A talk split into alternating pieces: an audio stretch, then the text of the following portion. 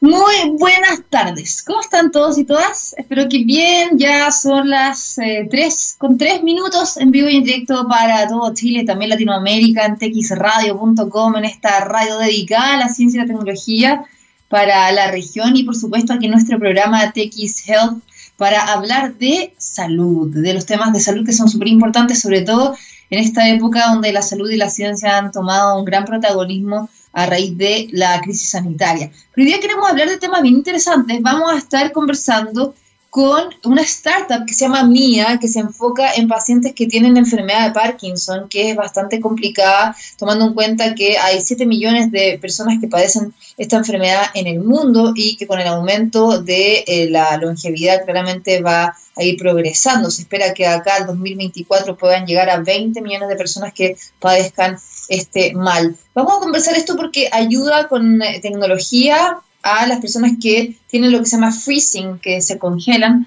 Así que estaremos conversando en minutos con su CEO, un emprendimiento que es de concepción. Y además eh, queremos conocer una terapia súper interesante que se llama hipotermia, que está aplicando en algunos pacientes graves con COVID-19 y que ya hay un caso de éxito en el Hospital del Carmen, acá en la región metropolitana, en Chile, y que se ha aplicado también en casos más comunes con eh, pacientes pediátricos, pero ahora ha logrado también sacar adelante a pacientes con esta enfermedad. Así que los invito a que se nos escriban con el hashtag en Twitter y también en eh, las redes sociales que es TXHealth, arroba TXRadio, nos pueden escuchar en txradio.com. También tenemos el programa La Repetición los jueves a las 2 de la tarde y nuestro programa queda en Spotify. Así que lo pueden ver ahí y vernos, por supuesto, online. Si tienen preguntas, comentarios y todo eso, súper bienvenidos. Partimos con un tema que me encanta, de mi grupo favorito, debo decirlo, YouTube Elevation. Suena aquí en TX Radio.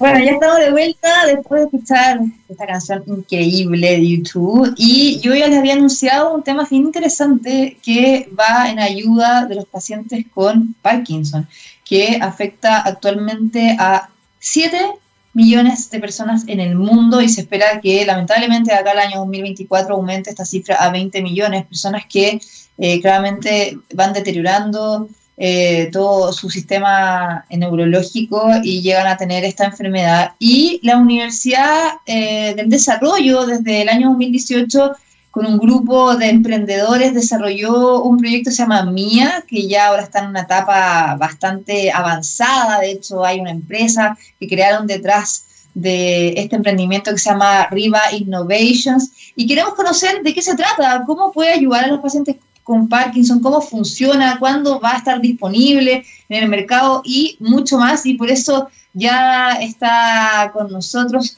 Tomás Rifo, que es el director ejecutivo de MIA. ¿Cómo estás, Tomás? Bienvenido. Hola, Andrea. Muy buenas tardes. Yo muy bien, muchas gracias. ¿Y tú?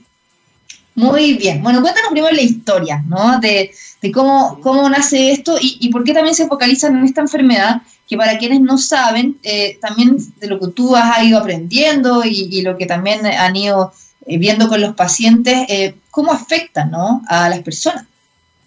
Sí, bueno, este proyecto MIA nació en el año 2018 en un programa de titulación multidisciplinario, DILAB, se llama, de la, de la Universidad del Desarrollo, y partió, este, este programa trabaja principalmente con la metodología Design Thinking, que está orientada a crear una solución de alto impacto, pero siempre enfocada en el usuario final, en el usuario.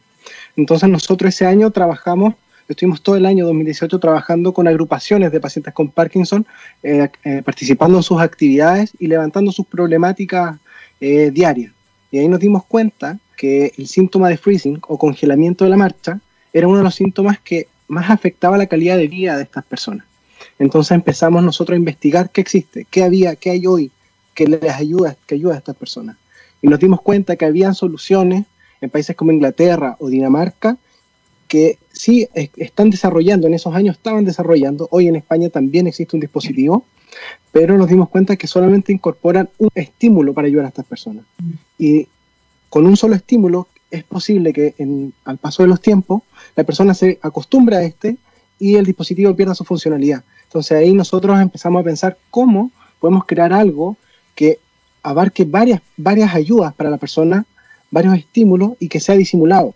porque uno de los principales dolores de las personas con Parkinson no es tener los síntomas propios de esta enfermedad, sino que es cómo nosotros los vemos a ellos. Entonces, nosotros dijimos, ok, tenemos que crear algo que tenga una variedad de estímulos para que ayude en todo el desarrollo, porque es neurodegenerativo, la enfermedad no desaparece.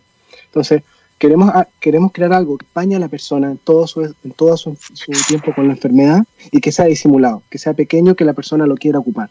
Y por eso llegamos a mí. Bueno, y ahí es importante lo que tú dices, porque son estos movimientos involuntarios que afectan mucho a las personas, que afectan su estilo de vida y bueno, para quienes a lo mejor no saben más de la enfermedad, yo les voy a hacer como un resumen. Eh, bueno, esto consiste en un desorden crónico y degenerativo, como tú decías, Tomás, eh, de una de las partes del cerebro que controla el sistema motor y también se manifiesta en una pérdida progresiva de la capacidad de coordinar los movimientos, eh, entre otros síntomas, porque son muchos más, y se produce cuando las células nerviosas, la sustancia negra del mesencéfalo, que es el área del cerebro que controla el movimiento muere o sufre algún deterioro. Y eso lo que produce, como tú decías también, eh, lo más particular es los temblores de reposo, la lentitud, la iniciación de los movimientos, la rigidez muscular, que es lo que se llama este freezing, y em, es de las enfermedades más frecuentes después del Alzheimer y que afecta a las personas principalmente que son mayores de edad. Ahora, no se sabe el origen de la enfermedad todavía y hay muchas investigaciones científicas que están eh, abocadas a eso, pero sí eh, hay, distintas terapias que son principalmente medicamentos, pero no tecnología o dispositivos que puedan ayudar a los pacientes. Por eso también la importancia de MIA. ¿Cómo funciona principalmente esto? Mm. Bueno, MIA posee tres estímulos externos que están dados por un estímulo auditivo, que es un parlante que emite un sonido que ayuda a marcar el paso de la persona. También un estímulo táctil que está dado por una vibración que emite un ritmo igual que el sonido, muy similar al sonido, y un estímulo visual, que es un punto láser dirigido a centímetros de sus pies, que eh, mediante estos tres gestos, de manera individual o en conjunta, ayuda a la persona a concentrarse y mantener una marcha constante, o salir del estado de congelamiento. Así funciona bien. Vale, bueno, también es importante mencionar que el síntoma del freezing consiste en que las personas cuando van caminando o comienzan a caminar, repentinamente quedan inmóviles en un sitio sin poder despegar los pies del piso y entran en un fuerte estado de ansiedad al sentirse observado por el resto de su entorno, por todos nosotros. Y esto acentúa mucho más los síntomas. Entonces, y que totalmente como rígidos, pero este dispositivo lo tiene que llevar el paciente, por ejemplo, un cinturón, se pone en el brazo. ¿Cómo, cómo el fondo eh, se, se adapta también a la vida de esa persona. Claro. Hoy, hoy mía es una pulsera. Es una pulsera pequeña que la persona la activa al entrar en este, en este estado de congelamiento. La persona tiene los pies pegados en el piso, pero su cabeza está muy clarita y sus manos las puede mover. Entonces, puede activar eh, Mía en, su muñeca.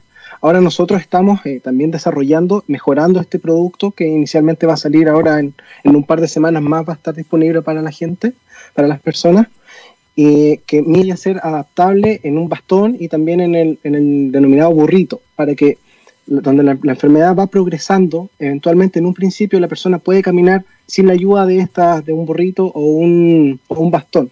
Mía en un, en un, tiempo próximo va a poder adaptarse a una pulsera, al bastón o al burrito, porque la, la enfermedad al ir progresando, la persona es posible que eventualmente con el tiempo vaya a necesitar de estas ayudas para poder caminar. Ahora, ¿cómo ha sido también la prueba en pacientes? ¿Dónde lo han probado? ¿Cómo han sido los resultados? ¿Cómo se han sentido esas personas de alguna forma ayudadas por este dispositivo que ustedes han creado? Claro, nosotros partimos siempre, esto se desarrolló en conjunto con las personas. Nosotros en las agrupaciones en Concepción, Grupo Arfa, y con ellos hemos probamos desde un principio nuestros prototipos iniciales y fuimos haciéndole mejoras que eran las que las personas nos iban pidiendo a nosotros. Y así fue, fue iterando, fue mejorando el producto. Nosotros con esa agrupación en principio trabajamos todo el año 2018 y durante el 2019. Ahora, en, enero de este año, se, se, se interesó y, nuestra idea es incorporar también a la Liga Chilena contra el mal del Parkinson y la Liga Chilena de Antofagasta. Actualmente estamos en conversaciones para poder tener MIA disponible en esta zona. Nuestra idea es partir en el 2021 ya poder tener dispositivos a lo largo del país, porque nos han, preguntado si es que ya está disponible, pero nos preguntan desde el sur, el norte, y, nosotros desde Concepción es complejo enviarle un, un producto a, cada zona. Entonces lo que buscamos es tener MIA disponible a lo largo del país para que la gente se acerque a probar el dispositivo y si, y si efectivamente le ayuda, que lo pueda tener. ¿Y eso cómo también hacen la alianza, por ejemplo, con algún hospital o clínica que a lo mejor pueda derivarlos a ustedes, pacientes que están en tratamiento, principalmente farmacológico, y que digan, saben que está esta opción, eh, cómo pueden eh, también acceder a ustedes? Es muy importante, yo creo que esa relación directa que tienen los médicos con el paciente, ¿ahí han hecho también algún avance, alianza o algo? ¿O solo con las asociaciones? Claro, partimos este año en conversaciones con un hospital en Talcahuano para realizar un estudio médico con el dispositivo. Pero, eh, bueno, a causa del coronavirus esto se ha habido postergado porque están todos los hospitales abocados al virus. Entonces nosotros ya tenemos, estamos iniciando conversaciones con médicos para poder realizar este estudio y que finalmente el dispositivo sea recomendado por especialistas, que es lo que también se necesita. Pero el dispositivo lo pueden... Lo han probado, eh, Tomás, porque también eso es importante en general cuando se hacen todas las pruebas, bueno, ya eh, medicamentos son mucho más largos, ensayos clínicos y todo, pero este también pruebas de dispositivos se hacen con cierta cantidad de grupos, se van viendo los resultados, cosas hay que ir mejorando, eh, por ejemplo, si se adapta más a cierto tipo de paciente o de la edad, etcétera. Eh, ¿Cómo también han hecho esas pruebas y qué resultados han tenido, como te preguntaba antes? Eh, bueno, las pruebas las hemos realizado con aproximadamente 25 pacientes entre Concepción y Santiago y los resultados que hemos tenido es que este síntoma de freezing o congelamiento dura hasta 5 o 10 minutos. Las personas pueden estar en la calle congelada. Y con MIA, al utilizar MIA, el, estímulo que más la acomode, se demoran entre 3 segundos, 5 segundos en poder salir de este estado y, poder caminar. Es un cambio muy fuerte, muy, muy notorio. Sí, de hecho yo vi algunos videos en el Instagram de ustedes que aprovecho de dar lo que, bueno, se llama proyecto.mía en Instagram, también están en Facebook que es Mía Proyecto, y ahí se veían eh, unas pruebas que hacían con, algunos pacientes eh, y era bien interesante cómo se iban guiando, unos que estaban con bastón, otros que estaban sin bastón, y, se veía todo el efecto, que ahí también es interesante ver cómo funciona ya como con videos más fácil de, explicarlo, pero eso... Sí, visualizarlo y todo. Ahora, esto va, piensan también eh, venderlo, o va a tener un costo, van a hacer alguna alianza con alguna ISAPRE, por ejemplo, con FONASA. Sí, nuestra, nuestra idea inicial, vamos a partir en octubre con venta directa, que MIA va a tener un precio inicial de, de 200 mil para nuestros, para nuestros primer, vamos a tener un primer pequeño lote de dispositivos. Estamos trabajando actualmente con el Instituto de Investigaciones eh, de la Universidad de Concepción, con los ingenieros que desarrollaron bueno, el ventilador artificial, que pasó todas las validaciones clínicas. Con ellos estamos produciendo MIA y tendrá un precio inicial, de, como lo mencioné, de 200 mil pesos, con un descuento eh, para nuestros primeros eh, compradores. Ahora, se me fue la, última pregunta que me dijeron. No, que es si han hecho también alianzas o piensan hacer con, con ISAPRO, FONASA o también para, para generar como convenios de, de que sea de acceso para todo el público, porque no todo el mundo tiene 200 mil pesos para comprar un dispositivo. Sí, nuestra idea inicial es eh, poder tener alianzas con, con ISAPRES para poder facilitar la metodología de pago, que, que, se puedan pagar mediante cuotas o, de una manera más, más accesible. Esas son en, nuestra idea inicial partir. Ahora en la en las, los contactos con médicos y, eh, son principalmente para poder realizar nuestra investigación necesaria para que pues, sea un dispositivo recomendado por el especialista.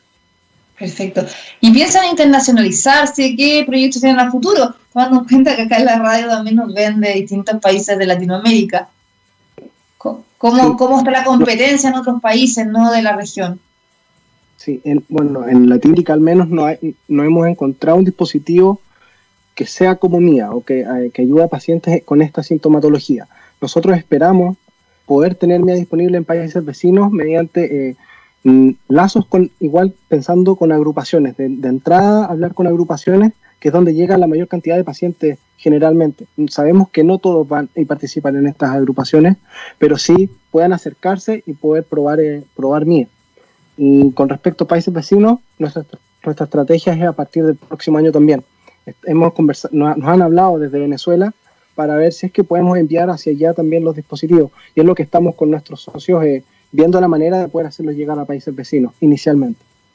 ¿Y cómo se han financiado también en todo este proceso? Eh, eh, principalmente fue con la Universidad del Desarrollo, ahora crearon esta empresa que se llama Riva Innovations, que también pueden visitarla, que es rivain.com con doble N, porque uno puede tener súper buenas ideas, sobre todo en tecnología y más encima tecnología aplicada en la salud, pero seguir adelante y financiarla no es tan fácil y, y, sobre todo esto que necesita un montón de pruebas, software, un montón de cosas, un equipo multidisciplinar que igual es plata. Sí. Bueno, nosotros el año pasado, a, mediados de, octubre, nos adjudicamos un semilla inicia de Corfo. Nosotros tuvimos todo el año 2019 eh, pensando, ya teníamos, tenemos la estrategia. Nosotros, eh, bueno, yo soy ingeniero civil industrial y la estrategia de echar a andar la empresa ya la tenemos ordenada y la estamos echando a andar en este minuto.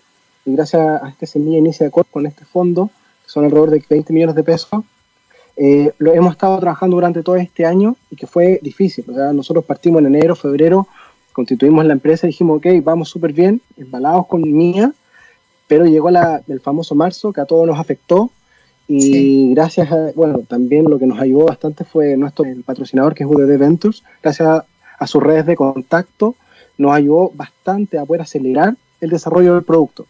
Entonces, eh, gracias a este semilla inicio y gracias a la ayuda de, de UDD Ventures, se nos ha hecho bastante ágil el desarrollo del producto.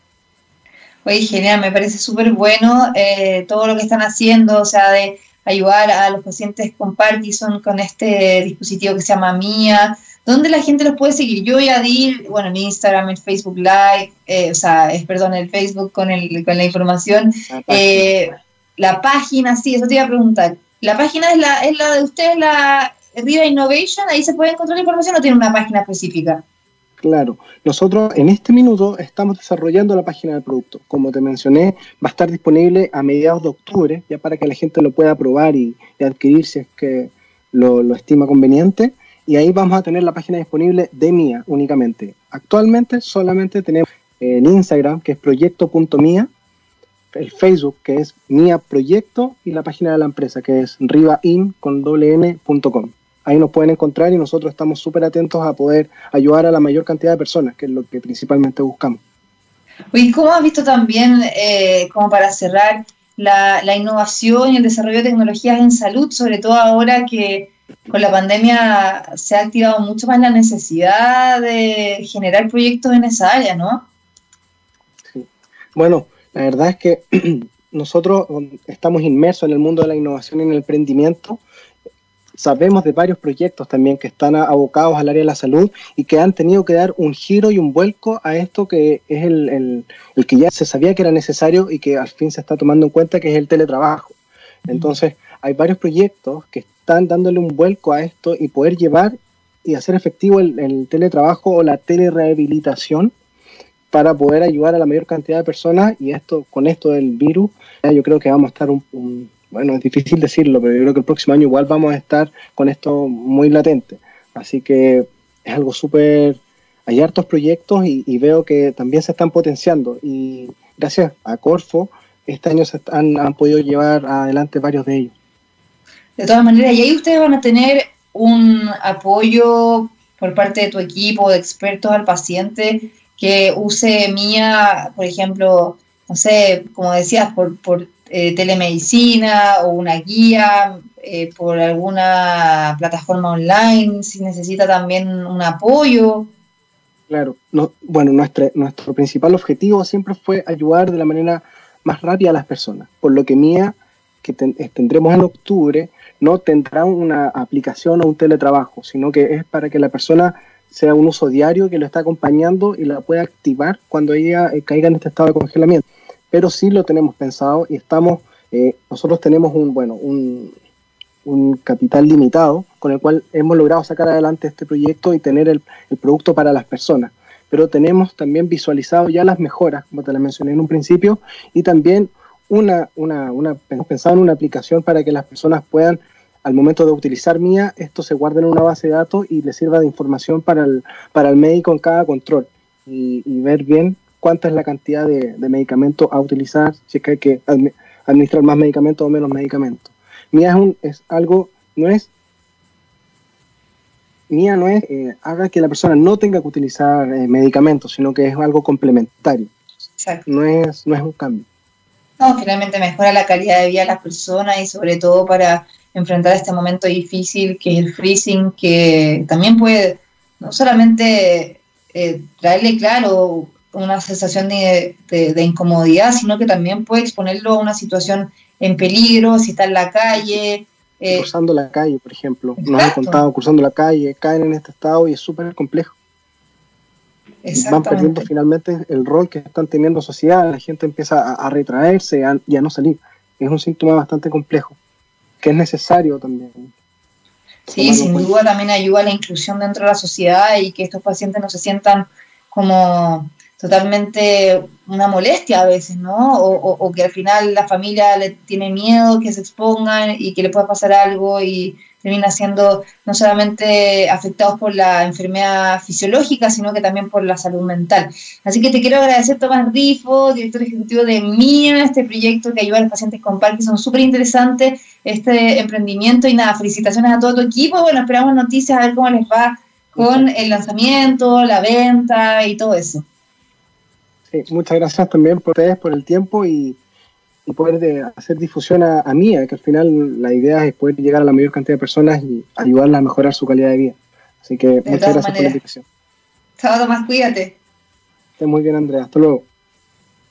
Y tenemos que saludar a Rayon Salud, que hace posible nuestro programa cada semana, una empresa chilena de servicio de tecnologías de la información especializada en informática médica, con más de 16 años de trayectoria que ha contribuido con fuerza en la transformación digital en no solamente Chile, sino que también Latinoamérica, gracias al desarrollo, la implementación y el acompañamiento de más de mil proyectos de incorporación tecnológica en diversas instituciones de salud.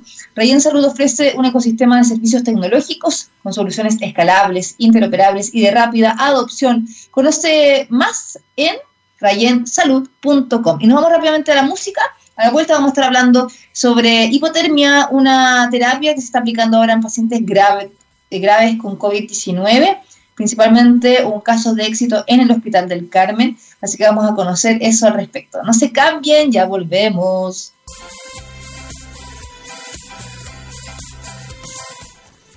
Ya estamos de vuelta aquí en TX Health para hablar de salud, de tecnología, de todos los temas asociados también a la pandemia, ¿no? Y como yo les había comentado, vamos a hablar hoy día de un tema súper importante que tiene que ver con el COVID-19, porque acá en Chile, bueno, seguimos con cerca de 2.000 casos diarios, cerca de 70 personas fallecidas diarias, ya lamentablemente superamos los 16.000 muertos según la información que entrega el DEIS, que es el Departamento de Estadísticas de Información de la Salud del Ministerio de salud y em, hemos visto en otros países que ya hay una segunda ola con muchísimos casos diarios y acá en Chile se espera lo mismo, lamentablemente, en las próximas semanas o meses. Em, si bien eh, los cuidados intensivos acá en nuestro país son muy, muy buenos y tratan también a los pacientes de una forma extraordinaria, siempre se están buscando nuevas terapias, nuevas alternativas para enfrentar esta enfermedad.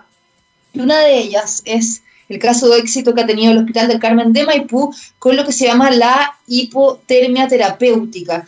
Eh, bueno, esto es para sacar a los pacientes graves de ventilación mecánica que llevan días también en este estado súper complicado por las consecuencias que les ha dejado esta enfermedad. Y un equipo clínico de la UPC pediátrica en el Hospital del Carmen, como yo les decía, aplicó esta misma estrategia eh, en un paciente ya adulto de 38 años que hoy ya está en su recuperación domiciliaria, que eso es algo muy positivo, em, sin mayores secuelas pulmonares eh, ni tampoco neurológicas, que son las que deja esta enfermedad.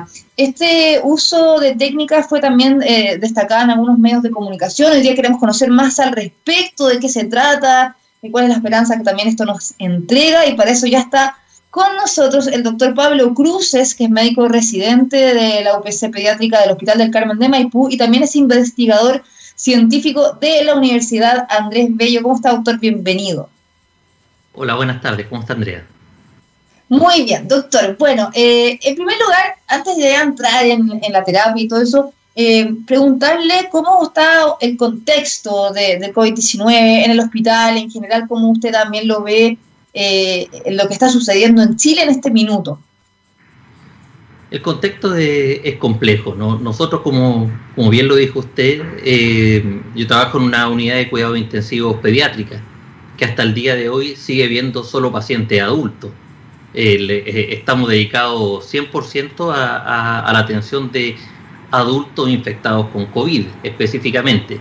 Llevamos cinco meses en esto ya eh, y dentro de, este escenario es que nos no, ha tocado eh, como equipo cuidar de alrededor de 200 pacientes con falla respiratoria grave debido a, COVID, que es un volumen gigante, sobre todo que no es nuestra área de, experticia primaria.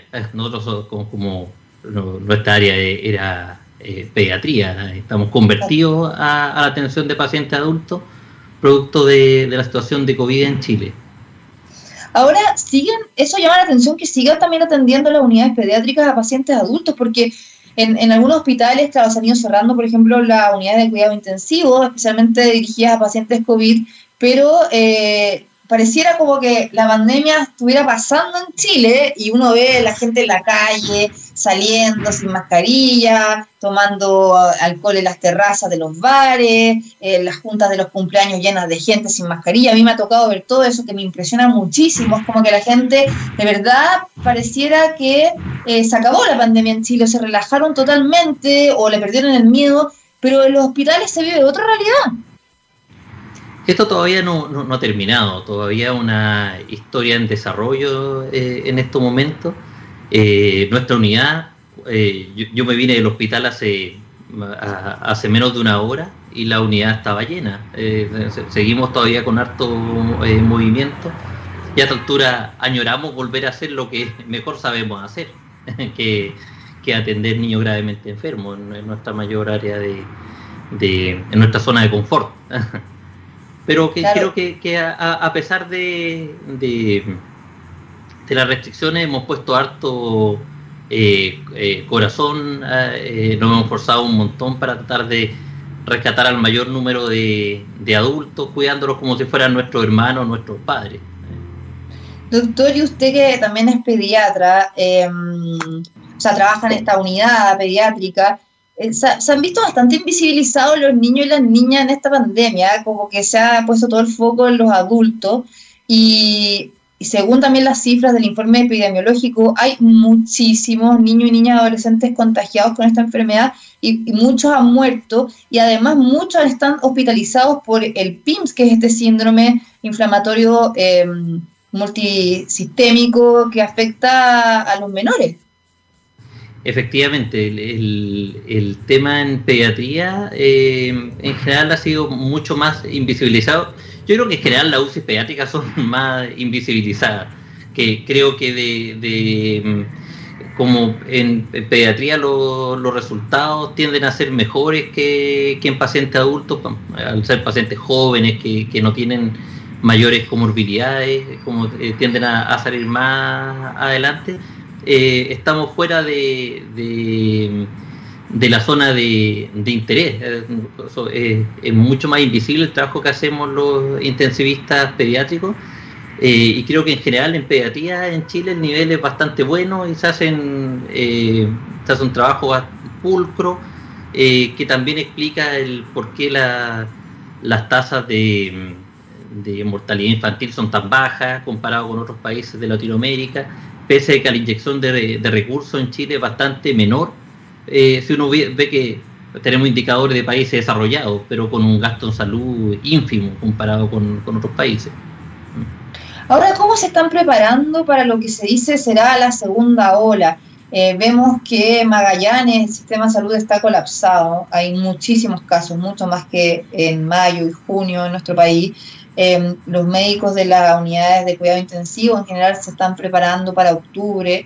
Eh, ¿Cómo ustedes también se están preparando? Si ya tienen la UPC pediátrica del Hospital del Carmen del Maipú con muchos pacientes adultos, ¿cómo proyectan lo que se viene? Todavía dentro de la realidad de, nuestro hospital hay capacidad de aumentar eh, cupos de ventilación mecánica están las camas ocupadas en este instante, pero no están, por ejemplo, todos los ventiladores mecánicos siendo utilizados.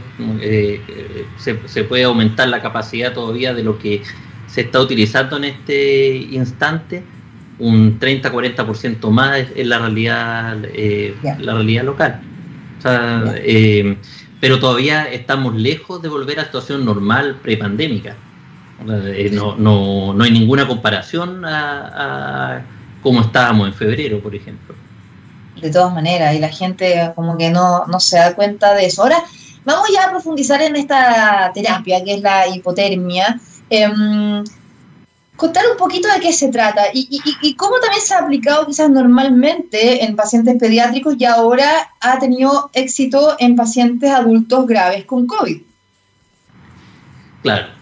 El, tema de, hipotermia terapéutica hace relación al, control de la temperatura por parte del equipo de, salud. Eh, uno habla de, de hipotermia leve, en general en un rango cercano a los 34 grados Celsius, de ese nivel de, hipotermia el que se utiliza. Es una terapia que no tiene nada de nuevo, eh, eh, existe por décadas, ha sido utilizada, por ejemplo, en el contexto de, en el cuidado posterior a, un paro cardiorrespiratorio como neuroprotección, se ocupa también muy frecuentemente, voy a hablar como, como pediatra, en cirugía cardíaca, en, eh, cirugía que se hace con paro circulatorio para evitar la, caída de los demás órganos durante un periodo en que el corazón no está latiendo. Hay eh, preservación de órganos para trasplante. Son nichos como ya eh, bastante establecidos de hipotermia. Lo novedoso eh, de, este caso es que en el síndrome de distrés respiratorio, que es una de las causas de muerte de, la enfermedad eh, por COVID-19, eh, ha sido bien poco desarrollado el tema. Mm, hay algún estudio ahí como hace como 30 años atrás que quedó en el, en el abandono en, en pacientes pero en condiciones bien extremas, con cuidados que eran bien lejanos al estándar de, cuidado de la, de la, actualidad, que mostraba algunos eh, efectos beneficiosos. Y de ahí vino una, una serie de trabajos experimentales, eh, algunos de nuestro grupo, por ahí por el año 2011, 2012, estuvimos publicando en relación a un proyecto Fondesit que habíamos hecho en trabajos experimentales. Eh, habíamos identificado efectos protectores de la, de la hipotermia llevado como a, términos simples, la, hipotermia tiene dos efectos principales. Uno de, de, sus efectos es un efecto local, de, visto como eh, con un ejemplo simple. Eh, por ejemplo, cuando uno se, dobla un tobillo, el, tobillo se inflama, ah, eh, acumula líquido, ¿cierto? Eso se llama edema. y si uno se, se aplica hielo en esa zona, hay un efecto local ahí que, reduce como la inflamación, el, edema. Lo mismo ocurre con los pulmones, cuando están inflamados en el caso del, COVID. Eh, pero también la hipotermia tiene un, eh, efectos sistémicos conocidos que hay que hacer el alcance del contexto de eh, hipotermia terapéutica, que no es lo mismo que estar en hipotermia espontánea, son condiciones completamente distintas. La hipotermia terapéutica consiste en un paciente que está con, una enfermedad grave, está bajo sedación profunda, está con uso de bloqueadores neuromusculares, que son medicamentos que paralizan a la musculatura. Entonces eh, son pacientes que no pueden generar escalofríos. Eh, son, pacientes que, están en una condición de... así, ¿no? Sí, sería una forma, pero están así bajo algo parecido a lo que uno podría llamar como una estar profundamente anestesiado. Bajo ese contexto, uno hace, eh, aplica eh, hipotermia, que se puede aplicar de, varias formas, ¿sí? no, no, no, no se requiere solamente una manta, se puede utilizar muchas formas de eh, medidas físicas, por ejemplo, como la, la, aplicación de, de, hielo en zonas de, grandes vasos ahí, para, para, enfriar más rápidamente la, la sangre, dispositivos endovasculares, hay muchas formas de, de aplicar hipotermia. Eh, ahora, la, gracia de la, de la, hipotermia es que es capaz de inducir lo que se llama un estado hipometabólico. ¿En qué consiste eso? Que, produce una inhibición inespecífica de las enzimas de, nuestro cuerpo. En fondo baja la actividad de, nuestras células.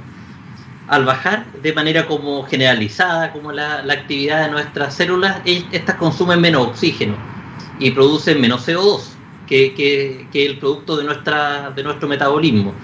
Y, por este medio es capaz de, eh, de reducir la demanda como ventilatoria. No, en el caso, por ejemplo, de una neumonía grave, eh, donde los pulmones funcionan mal y no somos capaces de aumentar la cantidad de oxígeno que aportamos a la sangre, es gastar menos para balancear pero, pero en, palabras simples, de fondo, como al bajar la temperatura del paciente, lo que pasa es que se puede entregar más oxígeno a la sangre y así se va también regulando la cantidad de oxígeno que necesita el cuerpo, ¿no? Para ir recuperándose. En, en palabras en palabras simples, es, gastar menos, gastar menos oxígeno. sería eso, es como cuando el oxígeno que hay en la sangre es poco, nosotros hacemos que el cuerpo gaste eh, menos oxígeno para alcanzar el balance que, usted mencionaba. Y ahí ustedes tuvieron un caso de éxito con este paciente de 38 años. Eh, ¿Cómo fue también esta experiencia y, y, por qué se ha, aplicado solo en un caso? Eh, si en el fondo fue buena, ¿podría ser una terapia quizás como más común que se pueda aplicar en, en varios pacientes, quizás en varios centros de salud?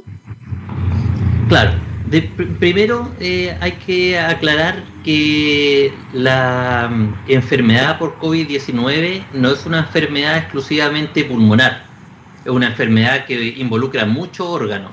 Y muchos de los pacientes que fallecen por COVID no fallecen por una falla respiratoria, como todos pensaríamos. Muchos pacientes fallecen por fenómenos trombóticos, por ejemplo, porque hacen accidentes cerebrovasculares, o, porque hacen, eh, se infartan, hacen eh, catástrofes cardiovasculares, pueden fallecer por muchas causas distintas a, una falla respiratoria. Eh, en el caso puntual del paciente que nosotros tuvimos, era un paciente que, tenía prácticamente era una falla respiratoria aislada, que tenía un nivel de oxígeno en la sangre extremadamente bajo, que era de riesgo vital inminente en general, cuando uno utiliza todas las terapias de, rescate de, UCI y estas fracasan y tiene el nivel de oxígeno en la sangre del paciente, eh, de, Nelson, del, paciente que, cuidamos en esa oportunidad, eh, eh, la terapia habitual que, se utiliza es ECMO, que es circulación extracorpórea. Es como oxigenar como a través de, un circuito externo al cuerpo del paciente. Eh, pero este paciente, eh, dada como su extrema gravedad, fue rechazado de, ECMO. No, tenía la posibilidad de ser tratado eh, con esta terapia y, ahí se aplicó eh, hipotermia como tratamiento compasivo. Era como la última oportunidad que le quedaba de, rescate. Es un paciente joven que, su mayor problema era respiratorio, tenía algún grado de compromiso cardiovascular y otro de los grandes problemas que tenía era que tenía un, elevado nivel de inflamación en la sangre. Y esa inflamación también eh, eh, es controlable con la hipotermia. La hipotermia tiene un efecto antiinflamatorio que, es como bien conocido, tanto para el pulmón como a nivel sistémico. Entonces, en ese sentido, doctor, o sea, se podría aplicar solamente a pacientes que tuvieran una condición similar a la de este paciente, es decir, que eh, tengan más bien una condición respiratoria aislada y que no tengan compromiso de otros órganos, ¿no? Yo creo que, ese es como el, contexto, o sea, eh, hay otros pacientes, como, como le digo, que hacen otro tipo de complicaciones, como complicaciones neurológicas, y eso, que, que si se hacen un accidente cerebrovascular, eso no lo va a cambiar la hipotermia. Si se, si se infartan durante el curso de una enfermedad por COVID, eso tampoco lo va a cambiar la hipotermia. En el fondo pasa a ser una herramienta adicional en el manejo de la, de la falla respiratoria cuando las terapias habituales ya, ya fallan, que las terapias habituales son conocidas, el uso de ventilación mecánica, sedación profunda, eh, como lo, típico. Mm. Exacto, ¿Y, y, has visto también esta terapia aplicada en otros pacientes eh, que ha sido, haya sido exitosa también? Sí. Por eh, COVID-19, obviamente. Eh, en el contexto COVID-19 nosotros muchas veces eh, la, utilizamos a través de, la eh, de, estos dispositivos, hacemos muchas veces un control servocontrolado de la temperatura.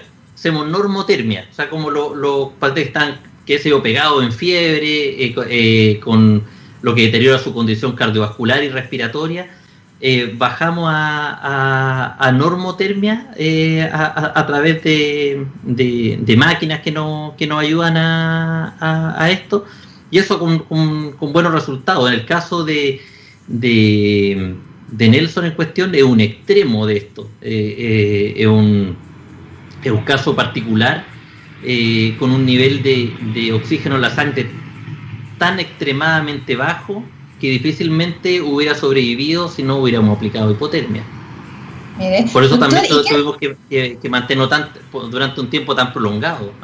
¿Y tiene riesgo esta terapia de hipotermia o no?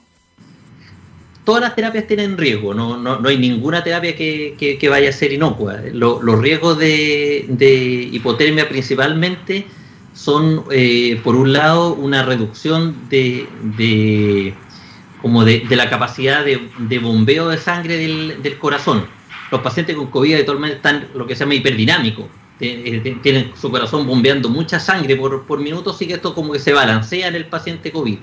Otro de los riesgos importantes de, la hipotermia es que puede generar como alguna predisposición como a, sangrado porque eh, tiene efectos anticoagulantes. Como el COVID de una enfermedad procoagulante, también esto queda eh, relativamente como atenuado en, el paciente específicamente COVID. Y, lo, el, otro riesgo es que baja, al bajar la inflamación, eh, puede generar como una cierta disminución de la capacidad de respuesta a nuestras defensas. Entonces tenemos que estar nosotros bien seguros de que eh, sea alguna sobreinfección que esté bien controlada, que no haya ninguna eh, alguna situación que podamos incendiar al, al, bajar la respuesta inflamatoria del paciente. O sea, lamentablemente hasta ahora no hay ninguna terapia 100% efectiva contra esta enfermedad eh, y, como usted decía, o sea, también en todos los centros hospitalarios se aplican distintos tratamientos y farmacológicos y, también técnicas dependiendo de la situación de cada paciente. Claro, o sea, yo creo que lo lejos lo, lo más efectivo es prevenir la infección. No, no queda ninguna duda. Nosotros estamos atendiendo directamente a pacientes eh, con enfermedad por COVID, nosotros nos contagiamos con medidas tan simples como lavarnos las manos, ocupar mascarillas, con cosas simples. Yo creo que lejos lo más efectivo pasa por ahí. No, esto no pasa por comprar más ventiladores, comprar más máquinas, no, no es eso. Yo creo que eh, esas son terapias de rescate excepcional eh, para tratar de reducir al mínimo la muerte secundaria a esta enfermedad. Doctor, para terminar, em, yo le comentaba eh, que llama la atención las imágenes que uno ve en la calle, la gente en distintas regiones, a pesar de que la pandemia está súper activa. Y ustedes ahí trabajando con los equipos médicos, tratando de dar lo mejor, exponiéndose en primera línea a contagiarse también.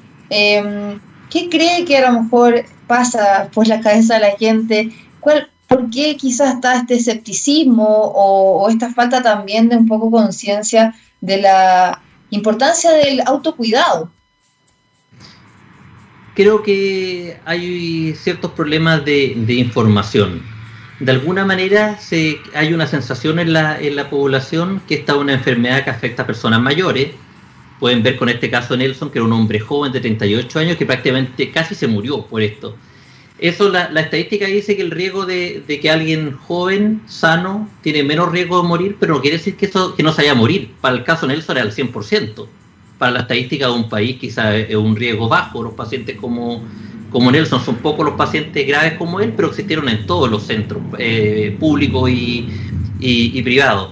Por otro lado, tampoco hay una conciencia de que hay muchos pacientes que post infección por COVID-19 quedan con secuelas graves.